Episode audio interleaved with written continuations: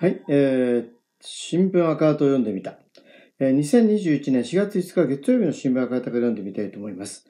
今日読むのはですね、えー、3面の、えー、2021、2020焦点論点というですね、えー、コーナーで、え、企業から見た夫婦別姓制度の導入と、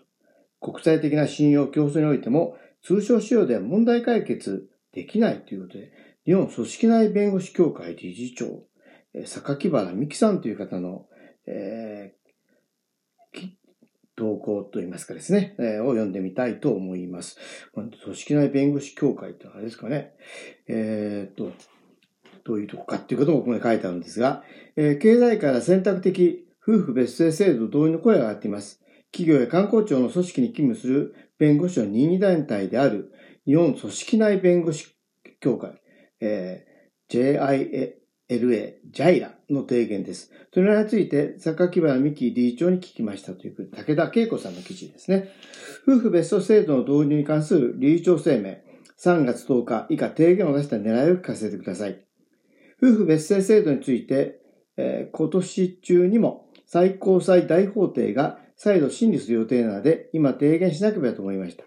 JIRA は弁護士の団体と経済人の団体という2つの性格があります。夫婦別姓制度導入に関して経済界からの声が少ないという指摘を受けています。ジャイラとして今まで一度の声を上げていなかったので、いいタイミングで提言を出すことができました。日本は未だジェンダー後進国です。東京オリンピック・パラリンピック組織委員会元会長の森吉郎氏の女性委員はわきまえず話が長いという性差別発言も日本は未だジェンダー後進国であることの調査です。社会の変化、世論の変化に法制度が追いついていません。まずは、法制度における平等の実現が急務です。夫婦別姓制度の導入により、経済界における真の意味での男女共同参画型の経営が、えー、後押しされ、日本企業の競争力が強化されると思います。提言では、国際協調の視点から通商使用の問題点を挙げています。世界の、えー、中で夫婦同姓制度が義務付けられているのは、法務省によれば日本だけです。日本のように夫婦同姓を強制し、通称の使用かその兵器を認めることとすると、例えばパスポートの旧姓兵器では、えー、海外でその意味が理解されません。えー、出入国審査や滞在時にトラブルなるなど、日本人の海外、えー、在住や日本企業の海外進出に支障が生じています。トラブルの対応策として、外務省はパスポートの旧姓について英語で、ホーマー、サーネームの説明書きを加えることとしました。しかし、この方法では旧姓が過去のせいであることが明確ない、かえって流れの愛着や信用などが蓄積した旧姓を使用したいというニーズ、人格的利益に反する結果となっています。通称使用は個人ばかりか企業の負担になっていると聞きます。個人のレベルで通所使用の問題点を挙げるときりはありません。旧姓の通所使用や旧姓の併記をすることで、職場や取引先の必要ない範囲にまで結婚や離婚の事実を親しめることになり、プライバシーの問題が出ています。えー、企業レベルでは、日常業務では通称で行う一方、給与や保険の取り扱いでは、えー、戸籍性を使用せざるを得ないといった使い分けが必要になり、人事、法務、経理、総務などにおいて、相当な労力とコストの増大を強いられます。夫婦別姓制度の導入は不要という立場から通称使用が広まることで問題解決できるという意見が出ています。しかし、日本企業、ひいては日本社会の国際的な信用や競争力を高めるためにも、もはや通称使用では問題解決できないことを理解しなければなりません。日本組織内弁護士協会は LGBT カップルの婚姻の件に関する理事長声明を2019年出しています。同性婚否認の違憲性が争われた訴訟で、札幌地裁は3月17日、憲法14条違反の判決を出しました。この判決をどう見ていますか？同性婚を支持する声明も私が理事長として出しました。えー、当然、日本でも同性婚を進めるべきだと思っています。札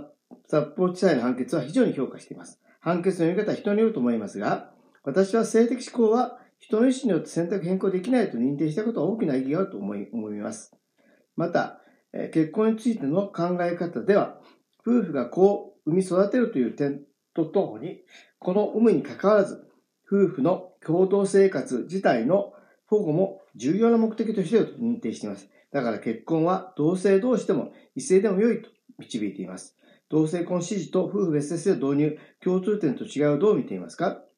法の下の平等を保障した憲法14条との関係では共通点があります。一方で違いもあります。夫婦別姓制度は1996年法制審議会から選択的夫婦別姓制度の法制化が答申されてから四半世紀が経ちます。また96%が夫の性を選択しており、男女間著しい不均衡が起きている問題です。歴史的背景を見ると、夫婦別姓制度は拡張制度からの流れからの流れです。他方、同性婚は病気や異常と考えてきました。そういうことになります。夫婦別姓制度も同性婚も共に実現に向かって進めていきたいですね。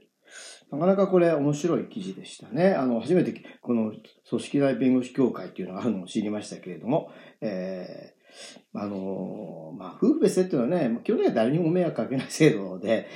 お金もかかるわけでもないっていうかね、いろんなこう予算措置がどうのっていうものがないので、ねまあ、ちゃんと記念すれば、それでもいいんじゃないと思うかと思うんですよね。なんかこう、同性でないと、家族の絆がとかね、別にあの、別姓を強制するわけでもないわけですしね、同性にしたい人は同性すればいいわけでね。で、まあ、あの、中国や韓国はあの、まあ別姓が普通なんですが、これ別に民主的な関係でこういうになったわけではないと思いますね。儒教的な考え方かなと思いますが、ね、かといってね、別姓であるから、あの、家族の絆がっていうとね、逆に鬱陶しいぐらいの家族の絆がね、あったりする社会ではあるかなとも思ったりもしますけどね。で、この夫婦別姓との問題で言うと、あの、昔ですね、あの、まあ、営業先でですね、あの、まあ、ちょっと、あの、知り合った女性の方がいて、